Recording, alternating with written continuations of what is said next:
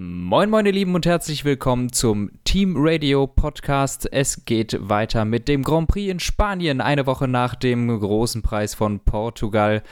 In Barcelona normalerweise kein besonders spannendes Rennen, denn die Dirty Air hat uns da schon in der Vergangenheit immer äh, Probleme bereitet und ich würde sagen, da werden wir heute sicher auch wieder drüber reden. Aber ich glaube, das Rennen war hauptsächlich bestimmt von äh, Reifentaktiken. Ähm, und ich glaube, zum Qualifying haben wir gar nicht so viel zu sagen. Der ganze Kram, der wichtig ist, ist im Rennen passiert und da werden wir hauptsächlich drüber reden. Und mit uns meine ich natürlich mich und den Dave. Moin, moin. Ja, Quali nicht so unglaublich viel los. Deswegen können wir direkt vielleicht sogar in das Rennen ah, bringen. Naja, man könnte erwähnen, dass die 100. Pole von Hamilton ist. So am Rande. Äh, es ist aber, aber dann ja, ins Rennen ist ja nur dem Auto geschuldet, dementsprechend nicht weiter erwähnenswert. Spaß beiseite. Äh, ja, nee, aber äh, auf jeden Fall eine krasse Marke. Ich kann es irgendwie immer noch nicht realisieren, dass einer da dreistellig mittlerweile geworden ist, aber jo, mit Blick aufs Rennen haben wir einen Ausfall im gesamten Rennen und das war sehr früh. Yuki Tsunoda. Da muss ich ehrlich sagen, Yuki Tsunoda, äh, so sehr ich ihn vor der Saison auch schon mit Vorfreude erwartet habe, finde ich irgendwie ein bisschen komisch. Der ist sehr laut und auch, äh, ich sag mal, sehr aufbrausend tatsächlich im Cockpit. Und ich weiß nicht, ob das Toro Rosso, äh, Alpha Tauri, sorry, mhm. so super gut gefällt, wenn da ein Fahrer irgendwie ständig sagt, jo, das Auto geht nicht, was soll ich mit diesem Auto machen und so weiter und so fort. Und äh, ja, so angenehm finde ich das tatsächlich auch nicht. Also im dritten Rennen hintereinander jetzt nicht so, hm, hundertprozentig gut gelaufen alles und jetzt ist auch der Alpha Tauri nicht mehr so unglaublich stark. Schwierig. Ja, ist natürlich schwer zu sagen. Ich glaube, wann ist denn der rausgeflogen? Das war doch noch ganz am Anfang irgendwann, ne? Runde 8. Ja, schwer zu sagen, wie das Rennen gelaufen wäre, aber trotzdem von der Pace her hinter Gasly gewesen. Aber ich glaube, im Qualifying auch gar nicht so weit weg gewesen, oder? Ja, war auf der 16, Gasly dann später auf der 12, ungefähr 6 ja. Zehntel dann schneller. Also okay, aber auch nicht überragend. Ja. Ja, ansonsten, ähm, ja, ein technischer Ausfall. Ja, kann ich nicht so viel zu sagen. Dein, deine, deine Sachen stimmen natürlich. Er ist irgendwie ein bisschen laut und sowas. Und auch die Erwartungen, die ich an ihn hatte, hat er bisher noch nicht erfüllt. Äh, ich bin gespannt, ob da noch was kommt. Ja, Teamkollege Pierre Gasly hingegen ein sehr unauffälliges Rennen gefahren und insgesamt von 12 auf 10 nach vorne das ist ein ordentlicher Schritt und ich glaube, die Zeit, wo Alpha Tauri nah an McLaren Ferrari operieren konnte, ist ein bisschen vorbei. Ja. Aber jetzt können sie immerhin kleine Punkte hamstern, die werden gegen Alpine sehr wichtig sein. Das hat Gasly gemacht. Ordentlich. Ja, und das wäre auch sehr knapp. Also eine Kurve mehr und es wäre P9 gewesen. Ähm, ich glaube, Gasly hat in den letzten drei Runden 16 Sekunden auf Ocon gut gemacht. Ähm, wo Ocon eben äh, ich glaube, der einzige gewesen ist, der die Einstopp wirklich hat durchsetzen können.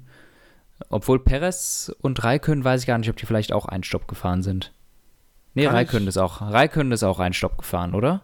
Kann ich mal gerade im Hintergrund ja. recherchieren? Ich sehe es. Ich habe es recherchiert. Okay, Passt. cool. Ocon, Ocon hat es gerade noch so geschafft mit der Einstopp.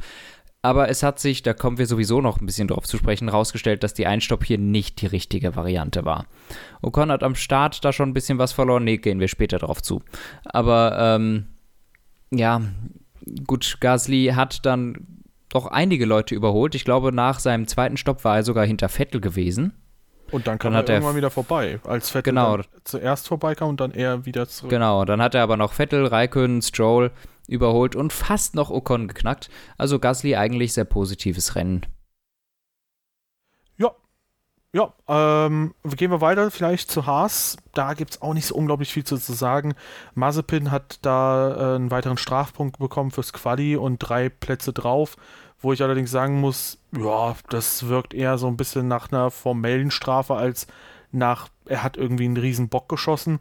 Später mhm. hat er mhm. im Rennen nochmal einen Bock geschossen, wo er die blauen Flaggen nicht beachtet hat, wo ich mir denke so, ey, letzte Woche schon in Portimao und diese Woche jetzt hier, du bist eh am Ende 50 Sekunden hinter deinem Teamkollegen.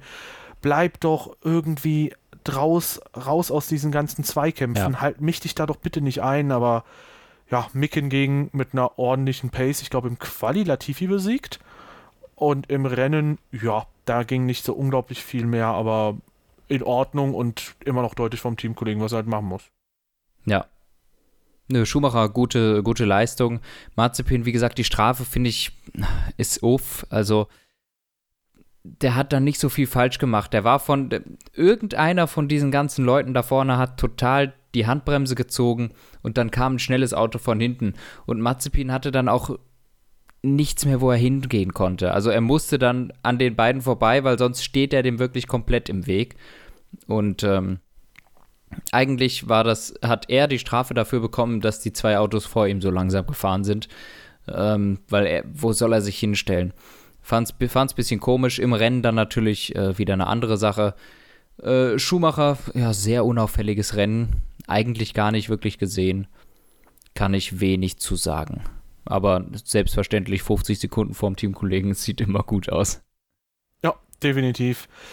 Ja, also wie gesagt, ich fand die Strafe auch so eher, hm, aber hey, Mitleid hält sich auch hier mal wieder in Grenzen.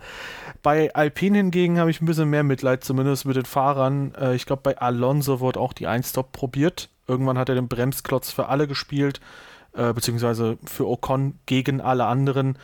Und äh, Alonso hat sehr selbstkritisch auch an diesem Wochenende gesagt, gut, egal wie es im Rennen läuft, Aktuell sei er dann zwei, drei Zehntel halt einfach langsamer als Ocon. Das sei halt die aktuelle Realität. Da muss er noch besser reinkommen. Finde ich sehr, sehr erfrischend, weil mhm. eigentlich in der F1 immer wieder gesagt wird, ich bin der Beste, ich bin der Beste. Und natürlich ist auch Alonso mit Pauken und Trompeten in die Formel 1 gekommen, zurück und hat gesagt, ja, ich bin irgendwie, ich werde besseres Comeback haben als Schumacher, weil ich halt der Beste bin und weil ich halt, also weil ich besser bin oder so, wo ich halt viele auch aufgeregt haben. Aber hey, äh, das müssen F1-Fahrer denken. Trotzdem schöne selbstkritische Worte. Im Renntrim halt wieder nicht ganz so hinterher, aber was Alpine da gemacht hat mit der 1-Stop, gut, in, bei einem Auto ja. hat es einigermaßen geklappt, aber insgesamt halt auch nicht. Ja, zugegeben, es hat bei Ocon aber auch nur geklappt, weil Ocon nicht auf äh, Autos hinter ihm reagieren musste. Also äh, Al Alonso hat ja reagiert, glaube ich, weil sie Stroll reingeholt haben. Stimmt das? Das könnte Oder sein. Irgend, irgendwen haben die reingeholt. Ir irgendwer da, der im direkten Gegner war. Und somit war Alonso ziemlich früh schon an der Box und hat sich die äh, Mediums geholt. Der ist dann gleichzeitig mit Vettel gekommen. Und dann, also das, das war schon wirklich sehr früh im Rennen. Und ich habe schon geguckt, Alonso hatte auf jeden Fall von allen die alt, ältesten Reifen, war vier oder fünf Runden vor Ocon an der Box. Das macht am Ende schon auch einen Unterschied. Aber ähm, da hätte es viel, viel früher Klick machen müssen bei Alpine, dass das nicht funktioniert. Alonso hat ganz richtig gesagt, sie wussten, dass die Rennpace nicht so gut ist wie die von McLaren oder Ferrari, deshalb müssen sie was anderes probieren. Aber irgendwann müsste eigentlich der Groschen gefallen sein, dass das überhaupt nicht klappt. Ähm, allein die Tatsache, dass Ocon eigentlich wirklich auch nur noch mit Glück in den Punkten gelandet ist, wie gesagt, ich glaube, in drei oder vier Runden waren das 16 Sekunden, die Gasly aufgeholt hat. Und der hatte auch schon 20 Runden alte Softs. Also die, die Mediums sind einfach vollkommen eingebrochen. Und bei Alonso eben noch mehr, dessen Reifen äh, einfach nochmal vier Runden älter gewesen sind als die von Ocon.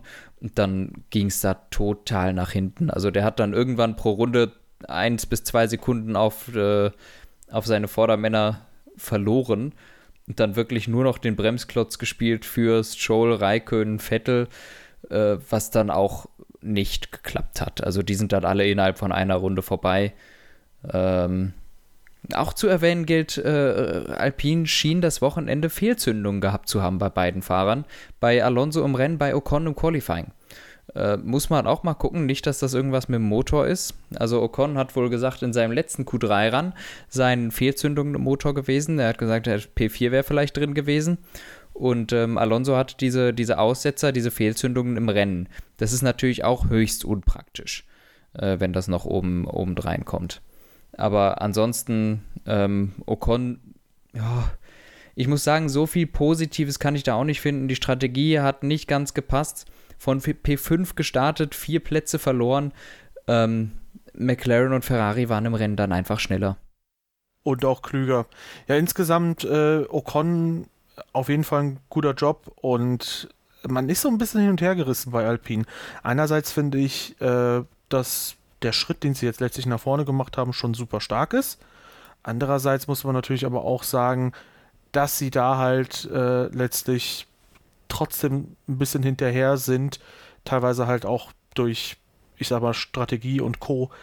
Ein bisschen schade. Ich hätte vielleicht einfach die Strategien gesplittet, weil wenn du ohnehin einen riesen Rückstand zu Ferrari und McLaren hast, da brauchen wir uns nichts vorzumachen.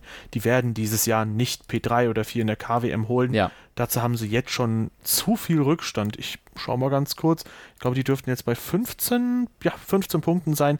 Ferrari 60, McLaren 65 es sind viele Rennen, es sind 19 Rennen, aber jetzt müsstest du halt kontinuierlich immer besser sein als beide Teams. Das sehe ich nicht kommen. Und das auch mit beiden Autos und genau, da glaube ich auch, da ist ein bisschen Alpine wahrscheinlich auch von den Streckenlayouts ein Ticken zu sehr abhängig von. Ich kann mir mhm. vorstellen, vielleicht in Monaco oder so werden die sich ein bisschen schwerer tun. Aber äh, ja, grundsätzlich, ey, trotzdem Schritt nach vorne gemacht, so über die letzten Wochen gesehen. Das war als positives Zeichen. Ja. Ansonsten, äh, ja, bei Williams, Latifi 16, Russell 14, eigentlich immer so ein bisschen wie das klassische Bild, was man immer so hat hat Russell, jetzt hast du vielleicht die Liste immer noch da, eventuell ein oder zwei Stops mehr gemacht als Latifi? Nee, Latifi hat drei Stops gemacht, Russell zwei. Okay, das finde ich nämlich spannend, weil ich habe jetzt auch mal so eine Formel 1 äh, Website angeschaut, äh, wo auch immer wieder Noten verteilt werden, unter anderem auch von dem Herrn Surer. Und ich verstehe halt irgendwie teilweise die Notenvergabe nicht. Also da ist auch so ein bisschen Leser, hier Ranking von den Lesern drin. Und Latifi hat, glaube ich, von Sura, was hat er schlechter bekommen? Eine Note schlechter, vor der Redaktion zwei Noten schlechter bekommen als Russell. Äh, von den Lesern logischerweise 1,1 nochmal schlechter. Also über eine Note schlechter bewertet als Russell, obwohl er da halt so 10 Sekunden Rückstand hat am Ende. Hm, schwierig unauffällig wieder beide, würde ich sagen. Ja, sind die Bit gefahren? ja, ähnliches apropos, kann man, Apropos unauffällig. Ja, apropos. ja, Giovinazzi und Raikkonen auf 15 respektive 12. Auch da halt schnell abgehandelt. Raikkonen immerhin nah dran an den Punkten, aber ja, Alfa Romeo tut sich ein bisschen schwer. Ja. Und ich glaube, fast ähnliches könnte man auch zu Vettel sagen. Da gab es ein wunderschönes Manöver gegen, ich glaube, Gasly in Kurve 4, außenrum. Das fand ich super. Ansonsten Aston Martin mit Upgrades, aber auch da, es geht nicht nach vorne. Ne? Also irgendwie noch weniger ja. als bei Alpine. Bei Alpine ist es immerhin pace-technisch gut mittlerweile, zumindest im Quali vor allem. Aber bei Aston Martin, die sind auf jeden Fall schwächer als letztes Jahr und auch als in den vorigen Rennen oder am, zum Saisonauftakt zumindest. Ja. Ja, also da, da war auch nichts Großartiges jetzt dabei. Vettel und Stroll sind da eigentlich auch hintereinander gefahren, immer mit so einem Respektabstand von vielleicht fünf Sekunden, mehr war es ja nicht. Aber beide einfach nicht schnell genug. Ne, muss, muss man leider so sagen. Sind auf eher auf dem Niveau von.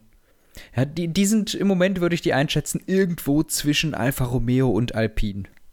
Da sitzt gerade Aston Martin so ein bisschen im Niemandsland, ne? Die sind so ein bisschen der Connector zwischen vorderes Mittelfeld und hinteres Mittelfeld.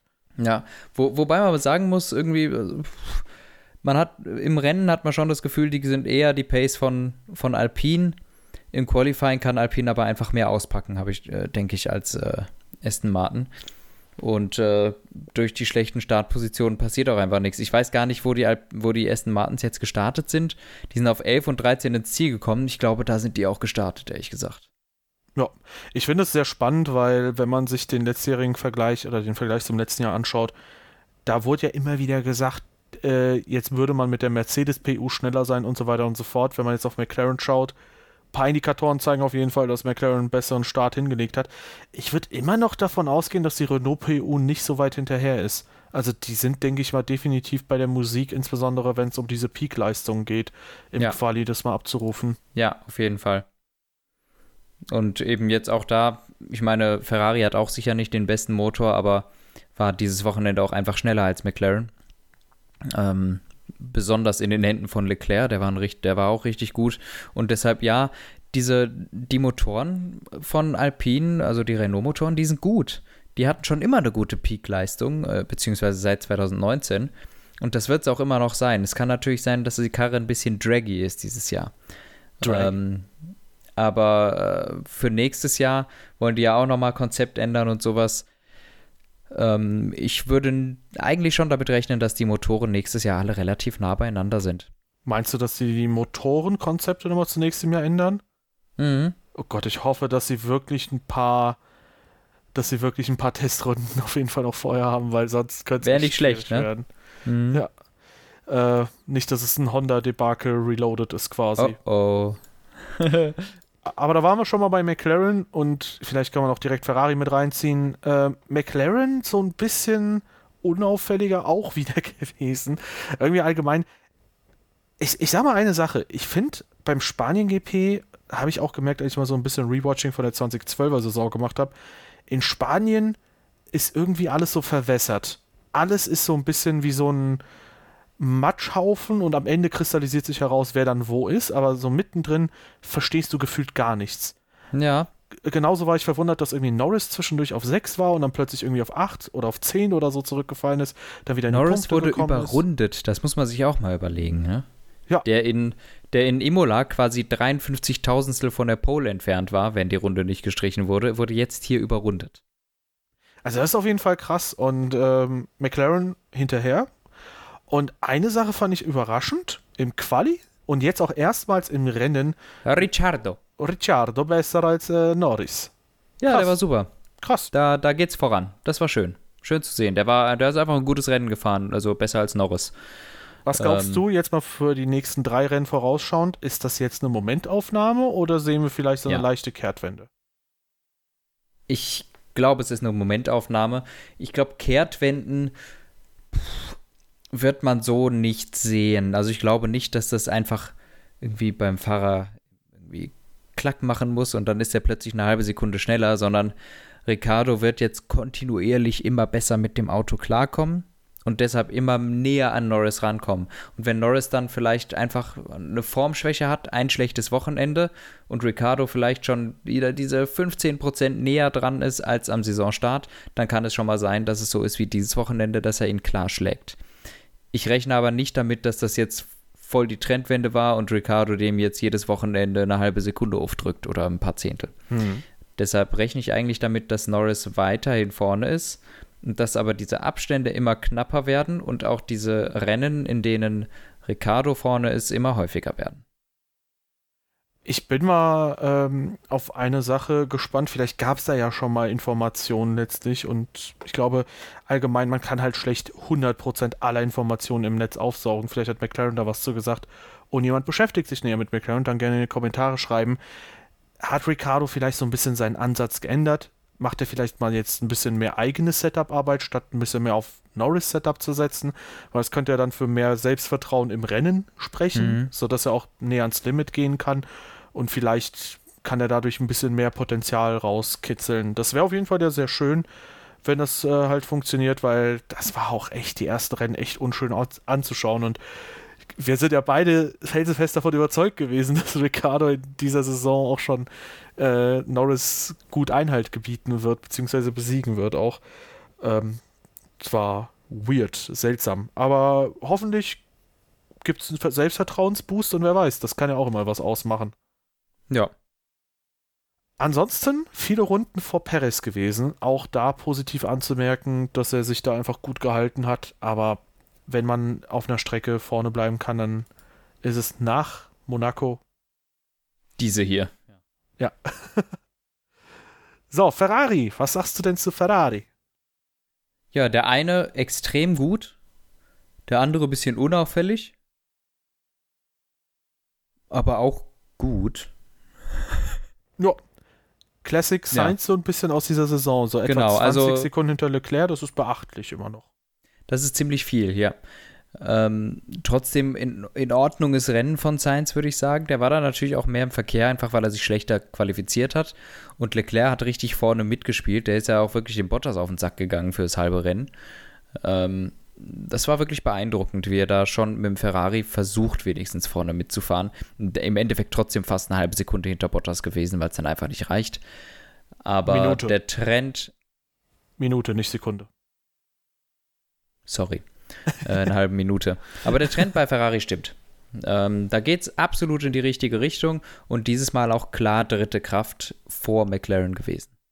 Ja, also ich meinte mit beachtlich auch eher, dass ich finde, dass Sainz das sehr stark macht weiterhin. Auch wenn er halt bei Leclerc immer noch nicht näher rankommt. Das finde ich immer so ein bisschen komisch, dass andere gerade so ein bisschen den Abstand schließen und er so ein bisschen mit kleinem Abstand angefangen hat und es sich so ein bisschen im Moment mhm. eingelebt hat, aber ja, äh, muss man im weiteren Saisonverlauf abwarten, ist vielleicht nicht die beste Strecke, um das abzuschätzen. Leclerc ja, ja. Fand ich sehr lustig, hat ja in der ersten Runde in Kurve 3 außenrum einen Mercedes überholt.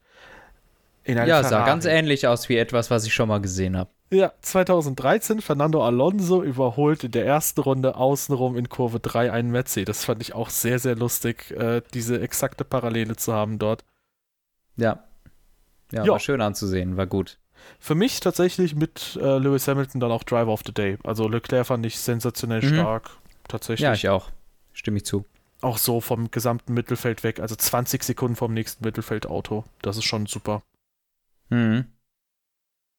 Ja, was nicht so super ist, würde ich sagen, ist äh, Sergio Perez Performance im vierten Rennen für Red Bull, weil da immer noch ein bisschen was fehlt. Und klar könnte man einerseits sagen, ey, der konnte seine Pace nicht entfalten, weil nach dem Start hing er hinter Ricardo fest. Andererseits sage ich, Start halt besser. Und ja. ich bin ja selbst jemand, der sehr viele Vorschusslorbeeren für Perez hat. Ich glaube, das ist auch nicht repräsentativ dafür, wo er tatsächlich steht im Vergleich zu den anderen. Ich glaube, das Mittelfeld würde er an einem guten Tag immer hinter sich lassen können. Aber das war halt wieder eine Performance, die suboptimal war. Ja, es war nicht besonders gut. Ähm, hauptsächlich aber geschuldet meines Erachtens des gra grauenhaften Qualifyings. Ich habe irgendwas gehört von wegen Schulterproblemen. Inwiefern einen das so langsam macht, ist natürlich die Frage, aber er sagt, es hat ihn gehindert. Das Rennen war dann schon besser und natürlich hat er im Verkehr gehangen, aber es ist erst eine Minute hinter Lewis Hamilton. Ähm, und somit ist das keine besonders dolle Sache. Nichtsdestotrotz, er ist immer noch näher dran an Verstappen als seine zwei Vorgänger. Und ja. ähm, deshalb sind die da immer noch auf einem besseren Weg. Also ich habe jetzt gerade auch gesehen, äh, nochmal auch seine Punkte nach den ersten vier Rennen sind besser als von den zwei anderen. Also ich glaube, die haben da schon die richtige Wahl getroffen, indem sie Perez in den Red Bull gesetzt haben. Nichtsdestotrotz, so langsam wird es mal Zeit für ein Podium, sonst sieht es komisch aus. Ja, hast du vielleicht nochmal gerade hier auch die Boxenstopp-Anzahl für Perez gerade da? Zwei. Okay, weil ich fand's komisch, dass er irgendwann reinkam und dann wieder hinter Leclerc war, wo ich gedacht hätte, hä, ich habe auch nicht vor Leclerc. Ich habe nicht mitbekommen, dass er einen zweiten Stopp gemacht hat. Das wurde, glaube ich, im Fernsehen irgendwie gar nicht gezeigt. Ja, ich habe irgendwann einfach den Namen runterrasseln sehen und dachte mir, ja, ja äh, but why? Aber anscheinend äh, der zweite Stopp dann. Ja, also Ocon und Raikön sind die einzigen, die einen Stopp gefahren sind. Ja, äh, da können wir tatsächlich vielleicht sogar fast zum Duell vorne springen.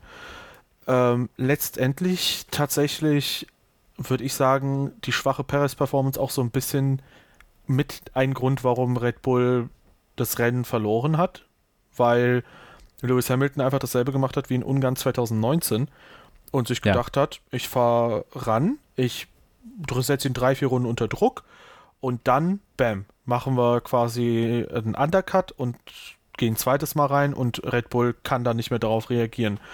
Verstappen war dann nur noch eine Sitting Duck und viele Leute sagen, Red Bull habe das selbst irgendwie versemmelt. Ich muss sagen, Red Bull konnte nicht viel anderes machen. Die hätten da nicht eine Runde später reinkommen können, weil da wäre wahrscheinlich Hamilton vorbei gewesen. Ja, no chance. Verstappen hätte später im Rennen komplett kaputte Softs gehabt, weil die hatten nur noch einen frischen Saft, so, äh, Saft genau, Satz Softreifen und natürlich kann Red Bull auch nicht predikten, wann Mercedes reingeht. Und jetzt kommt's, wenn Red Bull Verstappen reinholt, dann wissen sie nicht, wie leicht sie an Bottas vorbeikommen können, denn der hat oder der hätte für Hamilton Bremsklotz spielen können, was bei Perez ja nicht passiert ist. Ja. Ich glaube, ja, ja, sag du. Okay, ich glaube, im Endeffekt äh, hat Verstappen das auch schon, äh, er hat es glaube ich, schon auch so grob gesagt und auch schon eigentlich Mitte des Rennens gewusst, als er noch Erster war, dass er das nicht gewinnt. Das äh, muss dem da schon bewusst gewesen sein, dass er einfach, er ist zwar in Führung, aber er steht eigentlich mit dem Rücken zur Wand, wenn der sieht, dass Hamilton gerade anderthalb Sekunden, zwei Sekunden pro Runde aufholt.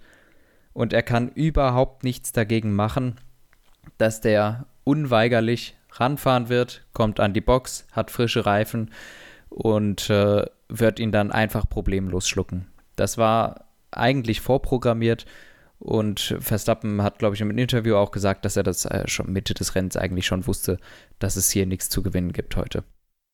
Ja, ich äh, finde das halt immer noch trotzdem sehr stark, wie Hamilton dann diese Aufholjagd immer wieder startet. Man hat ja auch äh, zum Beispiel in Bahrain gesehen, andersrum, das muss nicht immer funktionieren. Da frage ich mich halt immer, schafft Hamilton dann irgendwie die Reifen besser zu managen? Gehört das ja. dann irgendwie auch dazu, dass das halt am Ende irgendwie den Ausschlag gibt? Und äh, ja, letztlich von beiden Fahrern, glaube ich, ein sehr gutes Rennen, aber am Ende hatte halt zum einen Mercedes mehr Möglichkeiten strategisch und hat auch äh, dadurch das Rennen einfach für sich entscheiden können. Wie fandest ja, also du's? strategisch ja, aber Hamilton auch einfach einfach wieder Weltklasse unterwegs gewesen. Ja? Also er, er lässt den Verstappen da stehen und wirklich alt aussehen und das ist schon uff. Ja, wie fandest du, dass das Valtteri Bottas Hamilton nicht vorbeigelassen hat, sondern einfach, äh, ja, ich sag mal, seinen Stiefel gefahren ist und sich gedacht hat, ja, der kann auch ruhig mindestens mal eine halbe Runde hinter mir bleiben. Ganz ehrlich, fand ich legit. Ähm, ganz allein aufgrund der Tatsache, dass Bottas sich vielleicht gedacht hat, hör mal auf der Strecke, ich bin 20 Runden nicht an einem Ferrari vorbeigekommen, vielleicht schafft er es auch gar nicht, an mir vorbeizukommen. Und warum sollte er das dann machen? Weil auch Bottas kämpft vielleicht um die WM, jedenfalls glaubt er, dass er um die WM kämpft und will dann natürlich gegen seinen Teamkollegen punkten. Deshalb kann ich das durchaus verstehen, dass Bottas herangegangen ist und gesagt hat, ich probier's mal, vielleicht schafft er es ja aus eigener Kraft überhaupt nicht an mir vorbei. Und dann mache ich drei Punkte mehr. Ja. Ja, ich verstehe es schon. Ich verstehe es irgendwo auch so ein bisschen andererseits. Ist Arsch, aber ich verstehe es. Ich. oh Mann. Äh, ich muss schon sagen, ich fand das sehr verwunderlich, weil gerade jetzt ist so ein bisschen die Zeit, wo du halt natürlich der Konkurrenz nicht in die Karten spielen willst. Und äh, wenn dein Teamkollege obviously der deutlich schnellere ist und wenn er eine ganz andere Strategie fährt, klar, im Sinne der WM schon. Aber irgendwie fand, dachte ich mir so, yo, Diggi, ey, ganz ehrlich, du hättest mhm. an anderen Punkten mal härter verteidigen können. So, für mich war das halt ein komisch gewählter Zeitpunkt zu sagen, so, jetzt verteidige ich mich so. Ja, da he's, he's on a different strategy with uh, losing as little time as possible, obviously, uh, at a good place. Hey, well, do you want me to let him go? Just tell me. Ach so, du machst gerade hier die Raikkonen Hockenheim ja, ja, 2018 ja. Das, das, hat Mercedes ein bisschen cleverer gemacht. Also die, die haben ihm auch gesagt, was er machen soll. Er hat es halt trotzdem nicht gemacht, ne? Ja. Ja, also fand ich, wie gesagt, ein bisschen komisch. Ich kann mir vorstellen, im Hintergrund äh, gab es da einen kleinen Rüffel von Toto. Und ich denke auch, wenn Hamilton das Rennen nicht gewonnen hätte durch Aufhalten von Bottas, dann hätte es auch nach außen hin etwas andere Stimmen gegeben mhm. als vor dem Wochenende, wo ja immer wieder gemunkelt wurde, wird Bottas im Laufe der Saison ersetzt. Also, oh, ich finde diese Diskussion immer so unfassbar blöd. Ich muss das ganz ehrlich sagen. Ich weiß nicht, auch teilweise die Leute, die sich das so herbeisehnen, nur weil es halt Mercedes ist und meine Güte, die sollen halt irgendwie mal irgendwas machen, damit da hier das vorne spannender wird und sonst was wird. Ja, ich glaube, wenn die Leute, ich, ich wünsche mir das fast schon selbst, einfach nur damit die Leute das mal haben und dann still sind, weil ich glaube, die Leute wissen gar nicht, auf welchem Niveau das bei Verstappen und Hamilton da vorne läuft. Ich glaube, keine Ahnung, die denken sich halt wahrscheinlich immer noch, ja gut, gut bei Red Bull, jetzt wird der Perez auch ein bisschen äh, benachteiligt. Der wird ja auch ein bisschen äh, sabotiert. Und äh, deswegen ist er ja nur vor, äh, hinter Verstappen und keine Ahnung was. Aber was so eine Leistung dahinter steckt, keine Ahnung, in Imola hat sich ja zum Beispiel herauskristallisiert, so als alle hinterher. Ja, ja. Ja, ansonsten eine Szene gibt es vielleicht auch noch. Ähm, und zwar der Start. Oh ja. Ja, du darfst. Ähm, fand ich wieder unfassbar naiv von Lewis Hamilton. Der war ja einmal kurz mit dem gesamten Auto vor dem gesamten Auto von Verstappen. Und dass er dann nicht nach innen zieht, und äh, sagt, ich verteidige die Innenbahn, sondern einfach wieder innen den Platz freilässt und Verstappen das senden lässt. Und wenn Bottas sich gut platziert hätte, wäre auch Bottas vorbeigerutscht. Hm. Fand ich mal wieder super, super blauäugig von Hamilton. Also, ich weiß nicht, wenn der Mercedes in seinen Händen jetzt dann nicht schneller gewesen wäre im Renntrim, hat man, glaube ich, auch im ersten Stint dann sogar schon gesehen, dann hätte er an der Stelle das Rennen verloren. Ja. Komisch, ich dachte, du hast eine andere Sicht. Echt? Dass Verstappen äh, zu unfair gefahren sei? Mhm. Oder wie? Mhm. Ich habe ja schon auch in Imola gesagt und ich sage es auch allgemein, ich finde dieses, ich nutze jetzt die gesamte Gegnerbreite aus, während der Gegner auf gleicher Höhe ist wie ich, nicht cool. Ich mag es nicht, aber ich kann akzeptieren, dass es zum Racing gehört.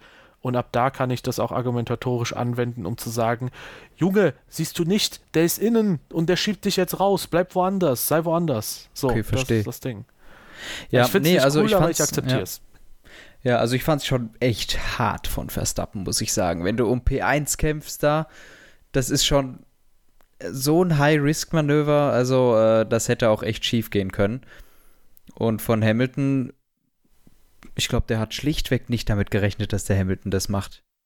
Äh, Verstappen das macht. Äh, ja, der hat schlichtweg nicht damit gerechnet, dass der Verstappen da reingeht. Und äh, ja, aber es ist halt der Verstappen, ne? Der geht da rein. Ja, ja, Und, äh, definitiv. das, das war dann schon krass, finde ich. Also da, da habe ich schon vor der Glotze gesessen und gedacht, ach du Scheiße. Was ein Manöver. Ballert der sich da in Turn 1 gegen Lewis Hamilton rein, ne? Also äh, fand ich schon stark. Und Hamilton dann ja, versucht gegen zu retten, was noch zu retten ist. War natürlich nicht mehr viel, hat sich dann auch fast in eine schlechte Position gegen Bottas gesetzt. Im Endeffekt dann doch nicht. Hat, äh, Bottas hat dann natürlich, ist natürlich als Verlierer da rausgegangen und hat gegen Leclerc verloren oder so. ähm, aber war schon, äh, war, war schon eine starke Sache, finde ich. Also, ja, ein ja, krasses Manöver das Ding ist halt, ähm, letztendlich ist, denke ich mal, so eine Situation, wo du im WM-Kampf bist, immer ein bisschen eine andere, als wenn du sie gegen jemand anderen kämpfst. Ich glaube, gegen einen Bottas zum Beispiel, gut, da würde es Verstappen vielleicht auch machen, weil der auch zurückzieht, aber ja. gegen jeden anderen würde Verstappen das wahrscheinlich nicht machen, weil wenn du ausscheidest, dann verlierst du in dem Moment 18 oder 25 potenzielle Punkte. Wenn du allerdings, sagen wir mal, den WM-Rivalen mit rausnehmen würdest, ähm, dann würdest du vielleicht keine Punkte verlieren. Und jetzt kommt's, wenn du halt eine Position gegen Hamilton gut machst, dann gewinnst du sieben Punkte dazu. Während wenn du nur gegen, also wenn du gegen, egal gegen wen du es machst, du gewinnst sieben Punkte dazu. Aber hier verliert Hamilton genau in dem Moment auch sieben Punkte. Das heißt, mhm. das ist einfach ein Effekt von 14 Punkten, wenn es um den Sieg geht, statt irgendwie wie regulär um sieben Punkte oder wenn du um Platz zwei kämpfst, drei Punkte oder sonst was. Deswegen kannst du, glaube ich, da ein bisschen mehr Risiko gehen, weil am Ende irgendwie Erwartungswert ist halt relativ ausgeglichen, so wenn es in die eine oder andere Richtung geht. Ja, macht Sinn. Mhm. Was ich auf jeden Fall heftig finde, ist, dass beide Fahrer, sowohl Hamilton als auch Verstappen, den besten Saisonstart ihrer Karriere hingelegt haben. Hamilton mit drei Siegen äh, und mit einem zweiten Platz mit schnellster Runde, 94 Punkte. Verstappen dreimal Zweiter, auch einmal schnellste Runde und ein Sieg. Und ja, insgesamt hat Hamilton halt jetzt 14 Punkte Vorsprung. Ähm, mhm. Das kann natürlich super schnell wieder weg sein. Aber was man halt wieder mal festhalten muss, ich meine, gut, den Fehler in Imola hat er gemacht, aber Lewis Hamilton ist halt mal wieder jederzeit da gewesen, wo man da sein konnte. So klar, in Portimao ja. und äh, Spanien können wir gerne darüber auch sprechen, dass der McLaren, äh, Mercedes einen Tacken stärker war als der Red Bull. Ich denke, dass in Portimao das ungefähr gleich stark war, das Auto. Hier einen Ticken stärker vermutlich war. Wobei natürlich auch da immer die Frage ist, wie sehr spielt das Reifenmanagement auch eine Rolle und wie viel besser kann Hamilton das als Verstappen, weil der streichelt die Reifen ja immer unglaublich. Aber zum Beispiel in Bahrain, wo es halt drum ging, da hat Hamilton halt äh, diese sieben Punkte extra geholt, von denen ich gesprochen hatte. Und Verstappen die sieben Punkte weniger, weißt du? Wenn Verstappen Bahrain ja. gewonnen hätte, dann hätten wir jetzt einen Gleichstand gehabt ganz vorne. Das ist halt ja, so, ja. so entscheidend sind halt diese Duelle da vorne, finde ich geil. Ich, ich wusste gar nicht, dass das der, der, der, der beste Saisonstart von Hamilton gewesen ist in seiner Karriere. Dabei hat er nur drei Rennen gewonnen. ja, drei. Komisch, wie, wie sich das wohl anfühlen muss, wenn Nico Rosberg einen besseren Saisonstart hingelegt hat in seiner Karriere als Lewis Hamilton. Hat er das? Also, ja, das 16. ich glaube, 16 hat Rosberg die ersten vier Rennen gewonnen. Das kann sogar sein, stimmt. Ja, bis jetzt ist es auf jeden Fall aber so gewesen, dass Hamilton irgendwie äh, fast in jedem Jahr das erste Rennen nicht gewonnen hat und dann halt den WM-Titel gewonnen hat. Stimmt, Rosberg die ersten vier Rennen gewonnen und dann äh, hat sich Hamilton gedacht, nö, so geht das nicht weiter und deswegen sind sie in Spanien kollidiert. Genau. Man, man muss, müssen ja nicht fünf sein, ne? Also. Was ich halt auch krass finde, äh, gut, Bottas auch mit einem, wie wir finden, unverschuldeten DNF trotzdem Bottas schon mit der Hälfte der Punkte von Hamilton. Ja. Ähm, ja, es ist auf jeden äh, Fall. Seien wir ehrlich, was. auch ohne sein DNF hätte er zwei Punkte mehr. Naja, da hätte halt, da hätte halt Hamilton von nicht profitiert und ja. ja. Hätte Hamilton auf jeden Fall 19 Punkte weniger oder vielleicht so 15 Punkte weniger oder sowas. Ja, okay. Jo, aber ansonsten. Den Bottas hätte er schon noch geknackt. Oh mein Gott. Der hätte auch seine Reifen irgendwann auf hm. Temperatur bekommen. Come on. nee, aber im Mittelfeld super spannend. Ferrari kommt sechs Punkte näher an McLaren. Jetzt nur fünf Punkte Abstand dort. Uh. Äh, Alpine 15, Alpha Tauri 10, Aston Martin 5 Punkte. Äh, die machen hier die Fünferkette voll. Und ansonsten ganz vorne, ja, da hat sich Mercedes jetzt wieder so einen Ticken abgesetzt. Also im Moment würde ich sagen, vom Gesamtpaket her, Auto stark gewesen.